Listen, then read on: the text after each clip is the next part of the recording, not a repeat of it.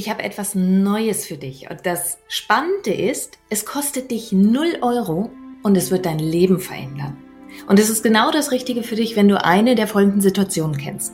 Du bist in einer Partnerschaft und alles ist zwischen euch eigentlich in Ordnung, wenn nicht dieses Wort mit vier Buchstaben da wäre.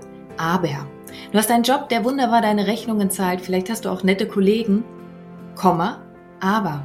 Deine Gesundheit macht im Großen und Ganzen mit. Aber. Du hast eine Familie, du hast Freunde, ein soziales Umfeld. Aber irgendwie fühlst du dich trotzdem leer. Manchmal liegst du einfach nachts im Bett und starrst irgendwelche Löcher in die dunkle Decke hinein. Manchmal stehst du morgens auf und denkst, mm, es ist doch alles in Ordnung. Und trotz alledem ist nicht die Freude auf deinen Alltag da.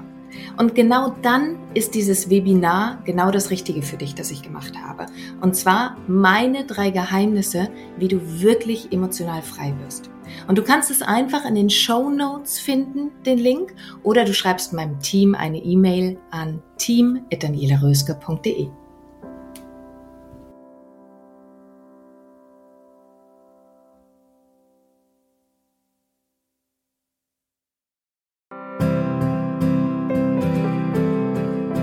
Dein Leb-Podcast. Vom Ohr direkt ins Herz. Ein Meer an lebendig, einzigartig, bewusst. Mit all den Themen, die dich als Frau in und abseits deines Alltages rumtreiben. Mein Name ist Daniela Röske. Schön, dass du hier bist. Und in der heutigen Folge spreche ich mit Dr. Susanne Marx. Dr. Susanne Marx hat ein, im Vorfeld mir einen ganz, ganz interessanten Titel genannt, als ich so gefragt habe, wie bezeichnet sie sich eigentlich selbst? Und von den ganzen Werken, die ich von dir kenne, passt das unglaublich gut, dass du dich als Advokatin von Selbstfreundlichkeit bezeichnet hast. Herzlich willkommen erst einmal, Susanne. Hallo. Hallo Daniela, schön hier zu sein. Ich freue mich sehr. Ich freue mich ebenso. Und wir beide sprechen ja über das Thema, es ist nie zu spät, eine glückliche Kindheit zu haben. Mhm. Das ist ähm, ein Titel, von denen ich weiß, dass ganz viele Leute ihn das erste Mal gelesen haben und dachten, was soll das denn sein? Wie bist du erst einmal auf diesen, diese Bezeichnung gekommen? Ja, zum einen ist das von Erich Kästner ein Zitat. Ähm, ich glaube auch, dass er es von jemand anderen noch gehört hat. Ich kenne es jetzt nur von Erich Kästner. Und es ist meine Erfahrung, dass die Vergangenheit uns sehr prägt. Das ist ganz normal oder Teile von uns sehr prägt, dass wir aber viel mehr sind als das. Also östliche Philosophie weiß das, dass es einen Selbst gibt, also einen Kern, eine Essenz. Aber auch das, was das Leben so gemacht hat, lässt sich auch, sagen wir mal, nachträglich verarbeiten oder heilen. Also heilen nicht im Sinne von wegmachen oder so, sondern wirklich nachverarbeiten. Und ich habe viele Techniken, mit deren Hilfe das gut geht, dass man das sanft und schonend machen kann, so dass man so ein bisschen aufräumen kann und sagen wir mal, ich sage immer, den inneren Keller einfach wirklich aufräumen und durchputzen mhm. und aussortieren kann. Was ist es denn, was du selber als Kindheit bezeichnen würdest? Jeder definiert es ja ein bisschen anders. Und wie definierst du Kindheit? Ich würde sagen, die prägenden Jahre. Und für mich ist ganz wichtig, dass die ersten neun Monate im Bauch der Mutter wirklich dazugehören. Das ist für mich eine ganz wichtige Zeit und auch aus der Erfahrung her sehr, sehr prägend, weil da ganz viele Grundgefühle, Grundeinstellungen, Grundlebenshaltungen entstehen, ohne dass wir das bewusst tun würden, einfach durch das, was da kommt, biochemisch durch die Mutter oder auch durch die Informationen, die von außen kommen. Und das prägt sich so als Lebensgrundgefühl oder Gefühle, prägt sich ein. Und das ist recht schwierig, da normalerweise dran zu kommen, weil das eben eine vorsprachlich vorkognitive Zeit ist. Und ich würde sagen, also Kindheit ist erste neun Monate, ganz wichtig im Bauch der Mutter. Und dann würde ich sagen, schon so die ersten, ich würde sagen, bis zum Alter von zehn, weil da auch vom, von der Gehirnwellen dann was passiert. Gehirnwellen, äh, Präferenz oder äh, Dominanz verändert sich. Also ich würde sagen, es ist von Empfängnis wirklich bis zehn. Wie ist, gerade wenn du sagst, es ist unglaublich schwer, an diese pränatale Zeit, also die Zeit im, im Mutterbauch ranzukommen, mhm. was nutzt du in deiner Arbeit mit Menschen, um an diese Prägungen ranzukommen, die pränatal tatsächlich entstanden sind? Wie machst du das?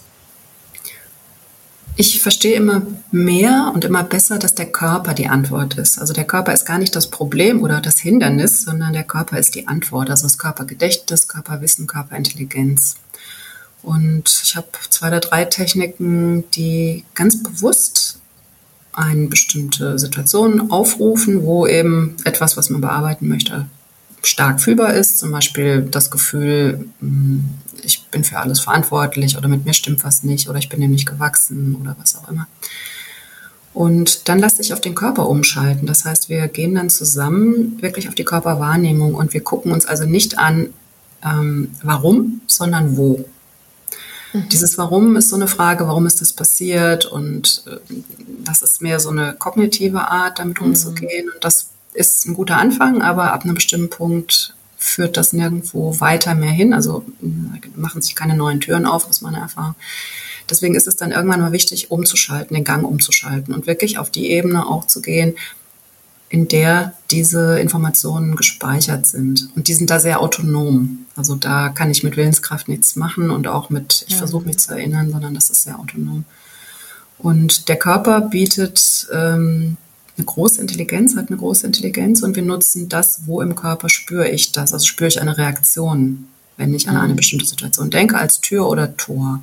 Und dann lassen wir uns vom klugen Unbewussten, von der Körperintelligenz, vom Körpergedächtnis zurückführen zum Samen der Entstehung dieser Wahrnehmung. Wie ist so deine Erfahrung, gerade weil du auch vom, vom Samen gesprochen hast, diese Erfahrung? Ganz häufig wird ja an ich nenne es so den Wiederholungssymptomen gearbeitet. Also es wird sich dann mhm. kognitiv an eine Situation erinnert, die vielleicht irgendwann in der Jugendzeit war und dann wird mhm. ganz aktiv daran gearbeitet. Und wie ist aber deine Erfahrung, wie wirkt sich das im Leben der Menschen aus und wie schnell wirkt sich das aus, wenn sie mit ihrer Orientierung wirklich an den Kern ihrer, ich weiß nicht, wie du es jetzt nennst, Blockaden, Emotionen rankommen? Wie wirkt sich das aus? Ich würde es jetzt einfach mal unverarbeitete Erlebnisse und Emotionen und Lebenslehren, die wir daraus ziehen, nennen. Das mhm. ist ein bisschen sperrig, aber ich glaube, das trifft ganz gut. Weil Blockade, ähm, das ist immer so, wir haben immer das Gefühl, dass das zwischen uns und irgendwas steht, aber ich glaube, das ist einfach nur ein Muster, was sich halt gebildet hat. Also das mhm. ist weder schlecht noch gut, sondern das ist halt einfach ein, eine Schlussfolgerung, die wir daraus gezogen haben und ein Automatismus, der sich daraus entwickelt hat ähm, je früher, desto besser. Also je weiter wir zurückkommen und wirklich zum Samen der Entstehung, desto nachhaltiger ist auch die Veränderung. So wenn etwas schon sehr, sehr früh entstanden ist, wenn zum Beispiel die Mutter sehr, wenn das eine sehr stressige Schwangerschaft war oder Beziehungsprobleme, Geldsorgen, was auch immer. Und ich meine, als Erwachsene wissen wir dann irgendwann auch mal, wie schwierig und kompliziert das Leben sein kann. Mm, und nur weil wir jetzt schwanger sind, sind wir ja nicht erleuchtet, leider, sondern oft fangen Probleme dann erst richtig an.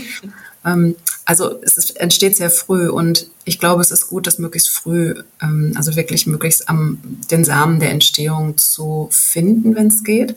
Und ich komme meistens, das ist sehr interessant bei dieser Technik, mm, meistens so bis sieben Tage nach Empfängnis. Also sieben Tage nach Empfängnis sind oft, ist oft der Wert, der genannt wird oder der Zeitraum, der genannt wird für die Entstehung von einem Problem.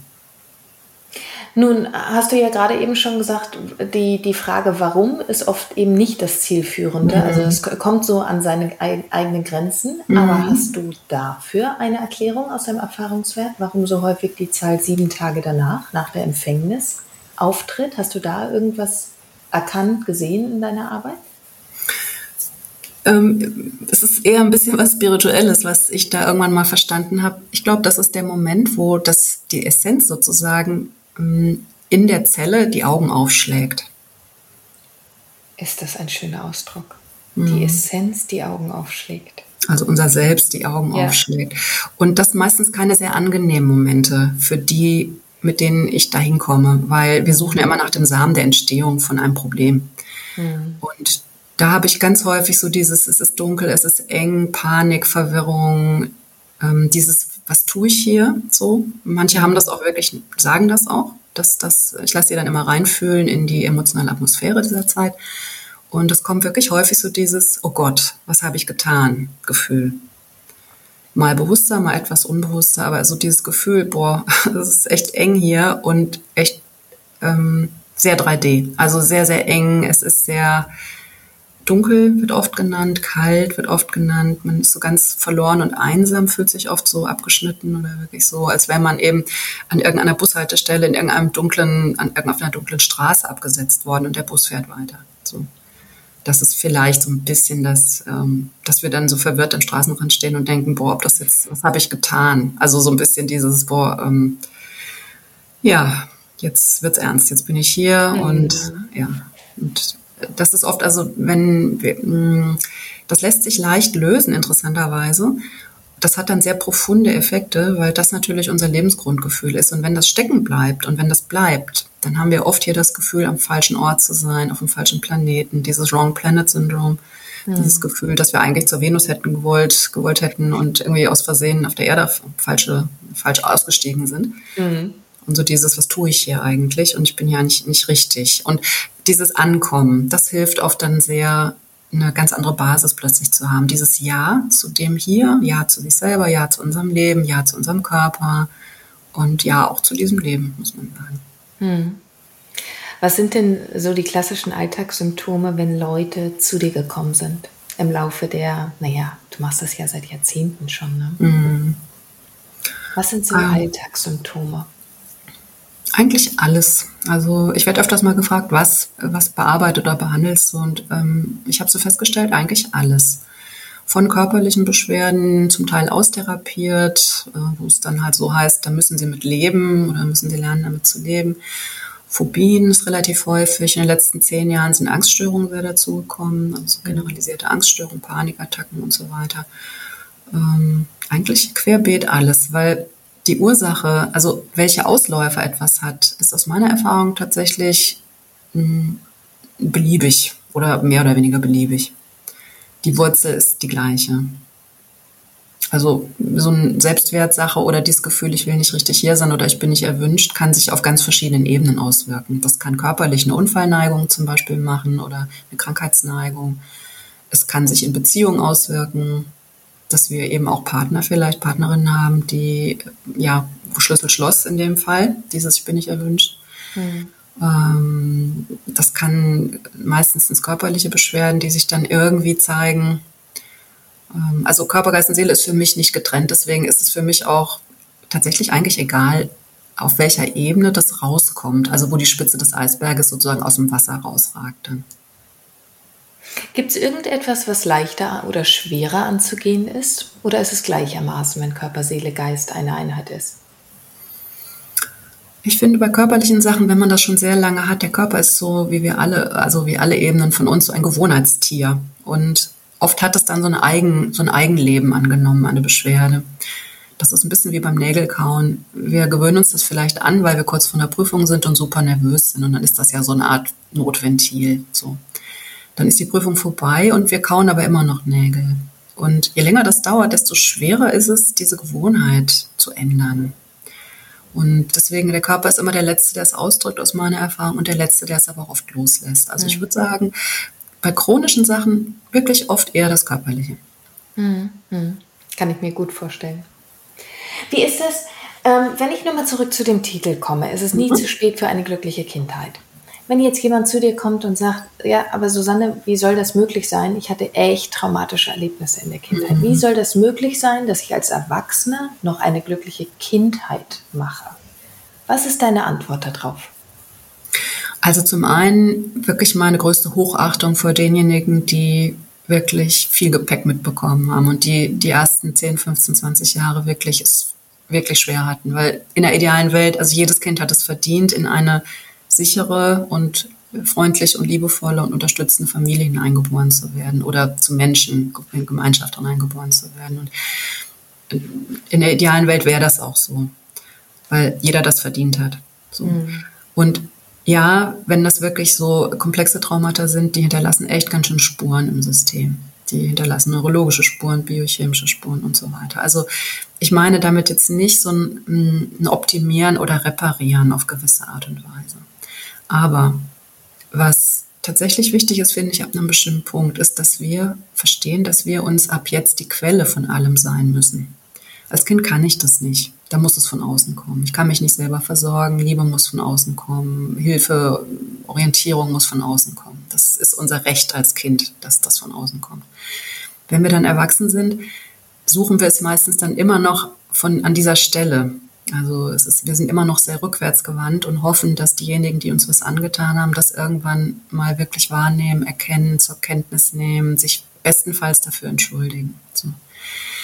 Das passiert oder passiert nicht, meistens passiert es eher nicht. Und dann ist irgendwann der Punkt zu sagen, okay, ich muss mir die Quelle von allem sein. Ähm, wenn wir erwachsen sind, dann ist irgendwann der Punkt, wir brauchen unsere Zuwendung, wir brauchen unser Interesse, wir brauchen unser Mitgefühl, wir brauchen unsere Unterstützung, unseren Trost. Wir brauchen diese Haltung, Schatz, was ist los, nach innen gewandt und nicht so sehr nach außen. Und dann sind die Spuren immer noch da, aber die Einstellung kann sich verändern. Und ich glaube, das ist ganz wichtig, dass wir mit uns besser umgehen, anders umgehen, als unsere Eltern vielleicht mit uns umgegangen sind. Das ist das eine. Also ich glaube, Selbstfreundlichkeit ist eine Einstellung und eine Entscheidung ab einem bestimmten Punkt. Sind wir dann schon da? Nein. Das ist wie mit Englisch lernen. Kann ich es dann schon, wenn ich die Entscheidung treffe, ich will jetzt Englisch lernen? Nein. Aber ich werde es auch nie lernen, wenn ich diese Entscheidung nicht treffe und wenn ich die nicht immer und immer wieder bestätige. Ich habe keine Lust heute zu lernen, doch ich mache es, ich will. Ah, heute gehe ich nicht zum Kurs, doch ich gehe. So. Selbstfreundlichkeit ist dasselbe in Grün. Das ist eine Entscheidung, zur Abwechslung mal auf meiner Seite zu stehen. Denn ich meine, wir haben es lange genug mit Selbstkritik versucht und ähm, es ist so ein bisschen paradox, dass wir uns oft versuchen, in mehr Wohlbefinden hinein zu ängstigen oder zu hassen, was ein interessantes Konzept ist, wenn wir es mal überlegen. So. Und mhm. wirklich diese Entscheidung, ich versuche es einfach mal anders, einfach als Experiment und ich probiere es einfach mal, wie wäre es, wenn ich mal freundlicher mit mir bin und mal auf meiner Seite stehe. Und ich meine, das Maß an dem, wie wir uns mögen, ist auch immer das Maß, wie wir Liebe von anderen annehmen können und wie wir andere auch lieben können. Also es lohnt sich jede Sekunde, jede kleinste Kleinigkeit lohnt sich. Und was man schon wirklich verändern, transformieren, auflösen kann, sind diese in der Zeit feststeckenden jüngeren Ichs, also diese in der Zeit eingefrorenen jüngeren Ichs, die eben immer, wenn wir was erleben, was unsere Verarbeitungskapazität in dem Moment übersteigt, dann frieren wir sozusagen Schockfrosten ein Teil von uns, vom Bewusstsein, mit den Emotionen, mit den Lebenslehren, die wir daraus ziehen. Und das Problem ist halt, diese sogenannte Dissoziation, die Traumaforschung ähm, geht da auch ja. davon aus. Interessanterweise auch der Schamanismus geht auch von seit weiß Gott wie viel tausend Jahren von dieser Seelenanteil, von diesem Seelenanteilverlust aus. Also Idee oder die Wahrnehmung ist dieselbe. Hm der Name ist anders. Und da kann ich sehr viel machen. Da kann ich sowohl mit Klopfen, gibt es zwei, drei sehr, sehr gute Techniken, die, mit denen wir gezielt diese Traumakapseln oder Schneekugeln, in denen unser jüngeres Ich sozusagen eingefroren ist oder ein Teil von uns eingefroren ist. Wir können den Stress rausnehmen, wir können das wieder aufschauen und dieses jüngere Ich reintegrieren, also wieder nach Hause holen. Und es mit der jetzigen, unserer jetzigen Lebenserfahrung informieren, sodass es nachreifen kann. Und das macht die Sache nicht ungeschehen, aber unsere Schockreaktion, also wie der Eiswürfel sozusagen, mhm. das kann man wieder auflösen und reintegrieren. Und wenn du mit, mit Menschen arbeitest, ich erlebe mhm. öfter mal das Phänomen, du, du nennst es Selbstfreundlichkeit, was ich mhm. übrigens ein super schönes Wort finde, Selbstfreundlichkeit. Und ähm, ich erlebe in der Arbeit mit Menschen häufiger, dass sie, wenn sie etwas für ihre Selbstliebe, für ihren Selbstwert tun, dass trotz alledem ganz häufig der Groll noch nach außen geht. Also mit mhm. anderen Worten, es wird gesagt, weil ich mich jetzt selbst liebe, breche ich beispielsweise den Kontakt zu meinen Eltern ab, weil die haben X, Y, Z getan. Da haben wir ja wieder den Schwenk zu der Kindheit ein Stück weit mhm. da. Was würdest du Menschen an die Hand geben, die diese Entscheidung aus dem Groll heraus treffen und es als Selbstliebe, Selbstwert für sich deklarieren. Inwieweit ist dieses Konstrukt eins, das aus deiner Erfahrung aufgeht oder nicht aufgeht? Mm, also das wäre für mich nicht Selbstliebe. Mhm. Also Selbstliebe und Groll, mm, sagen wir mal, ähm, sagen wir mal andersrum. Ich darf mich selber so lieben, dass ich grollen darf. So. Mhm. Und was ich beim EFT sehr gelernt, wirklich gelernt habe, was mich das sehr gelehrt hat, ist, dass, ähm, dass ich schimpfen und klopfen darf. Mhm. Also ich darf nicht vergeben wollen und ich darf grollen und ich darf berechtigt sagen, ich will und kann das nicht loslassen und vergeben. Ich will es nicht, ich muss es auch nicht. Dadurch, dass ich dabei klopfe, wird aber trotzdem im Hintergrund gearbeitet. Also es ist sehr elegant, finde ich, im EFT, dass ich nicht vergeben darf, weil ich es im Moment wirklich noch nicht kann. Das ist auch völlig in Ordnung und das darf ich, sollte ich mir selber auch zugestehen. Und gleichzeitig tue ich was dran. Die Emotionen, die dazu geführt haben, dass ich das nicht kann, werden im Hintergrund sozusagen von dieser Riesenintelligenz, die viel größer ist als meine kognitive Intelligenz jemals sein könnte, verarbeitet. Das heißt, ich nehme dann statt dieser Froschperspektive, die immer dann entsteht, wenn ich noch sehr emotional beteiligt bin, dann nach und nach, dadurch, dass ich die Emotionen nachverarbeite, eine höhere Perspektive ein. Ich bin aber auch tatsächlich keine Freundin von zu, von zu früher Vergebung. Ich habe da so eine eigene Idee und eine eigene Logik oder eine eigene Reihenfolge. Also Vergebung Susanne-Style nenne ich das immer. Erstmal nicht vergeben und schimpfen und klopfen, also wirklich sagen, okay, es war unmöglich und mhm. dann einfach mal aufzuzählen, also sich da Zeit und Raum zu geben, auch zu trauern und wirklich zu sagen, was war. Und zwar aus unserer eigenen Perspektive. Wir müssen mal kein Verständnis für jeden und allen haben. Wir müssen nicht spirituell sein, nicht freundlich sein, sondern wir dürfen wirklich mal auf unserer Seite stehen und wieder drei Jahre alt sein. Mhm. Dann auch wirklich zu sagen, was hat mich das gekostet, dass es so war, wie es war. Und mhm. darüber auch zu trauern, wirklich zu sagen, ja, das hat mich unheimlich viel gekostet, weil es ja einfach nachwirkt. Dann aber auch zu sagen, hm, aber was kostet es mich, wenn ich es nicht loslasse, wenn ich weiter an diesem Groll festhalte? Weil es ist ja tatsächlich so, ich nehme Gift und hoffe, dass der andere tot umfällt. Mhm. So, ja. Das funktioniert nicht. Also Selbstfreundlichkeit und Groll schließt sich nicht aus. Also Selbstliebe und Groll weiß ich gar nicht, aber ich mag das Wort Selbstliebe gar nicht so gerne. Mhm. Selbstfreundlichkeit ist mehr so eine Haltung und Einstellung. Mhm. Mhm. Also ich glaube, dass das durchaus ähm, kombiniert sein darf.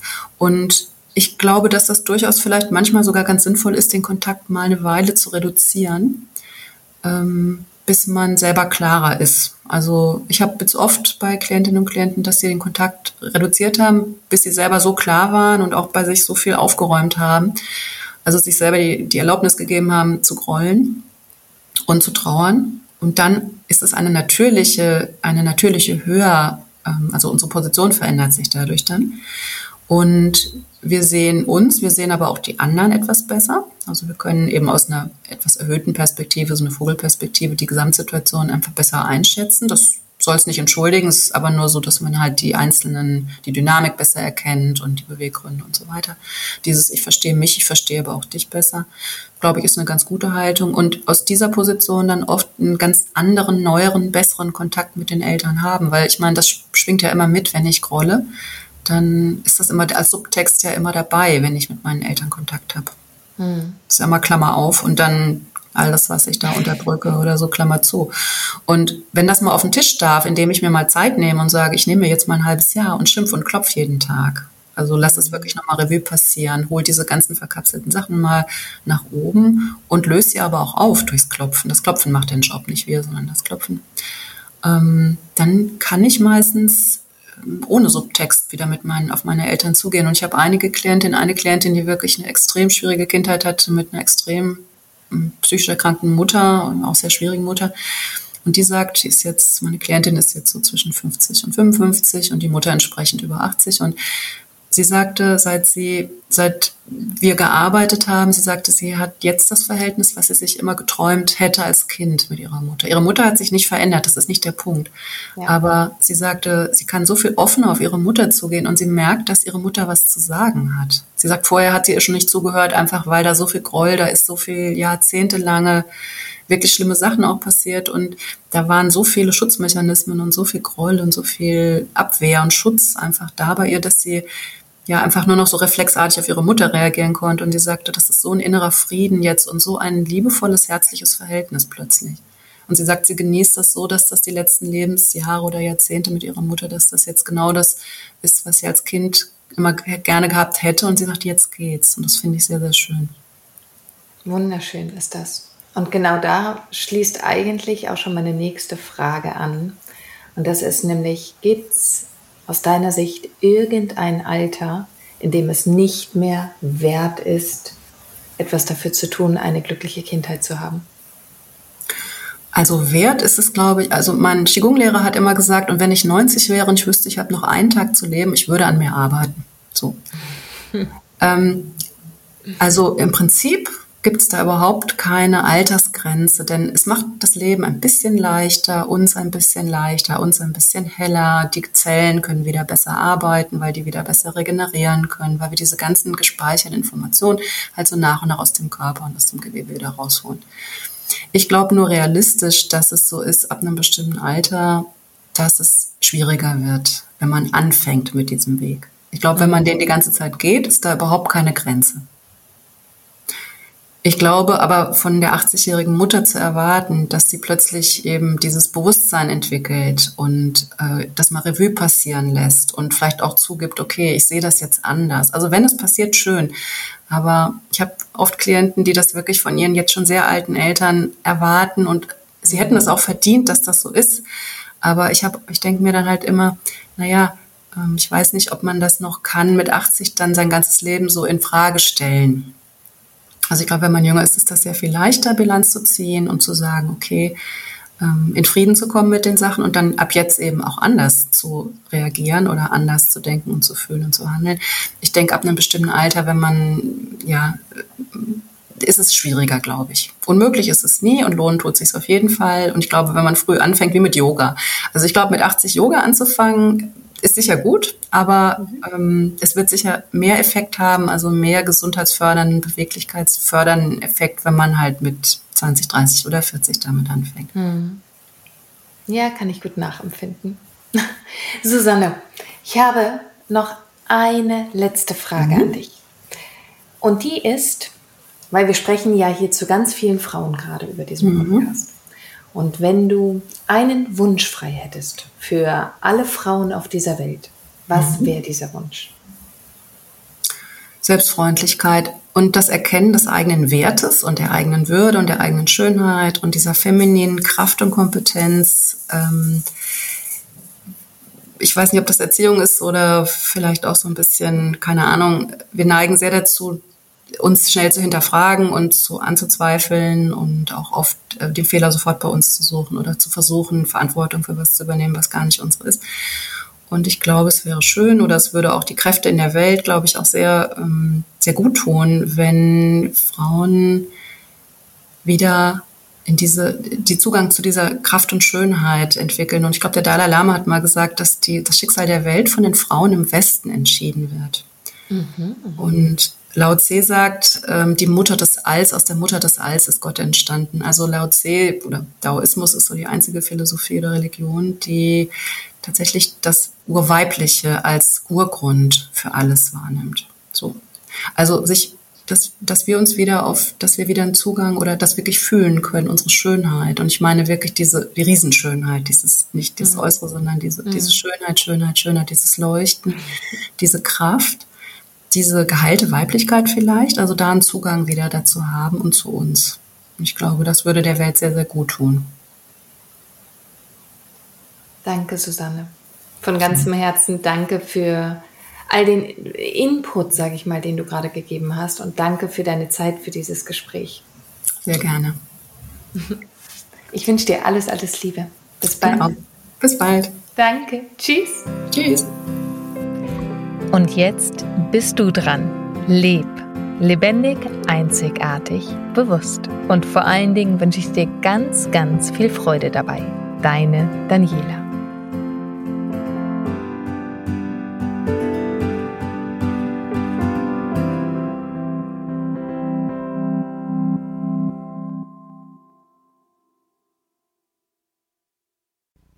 Hier nochmal mein kleiner Reminder an dich, mein kostenfreies Webinar speziell für dich, wenn du das Gefühl hast, irgendetwas fehlt dir im Leben. Du bekommst meine drei Geheimnisse an die Hand, wie du wirklich emotional frei wirst. Die drei Geheimnisse, die ich mit viel Tränen und Schweißblut selber herausfinden musste, die schenke ich dir. Und du findest den Link in den Show Notes oder schreib einfach meinem Team eine Nachricht, dann schicken sie dir gerne den Link auch zu unter team.danielaröske.de. Und ich freue mich auf dich im Webinar.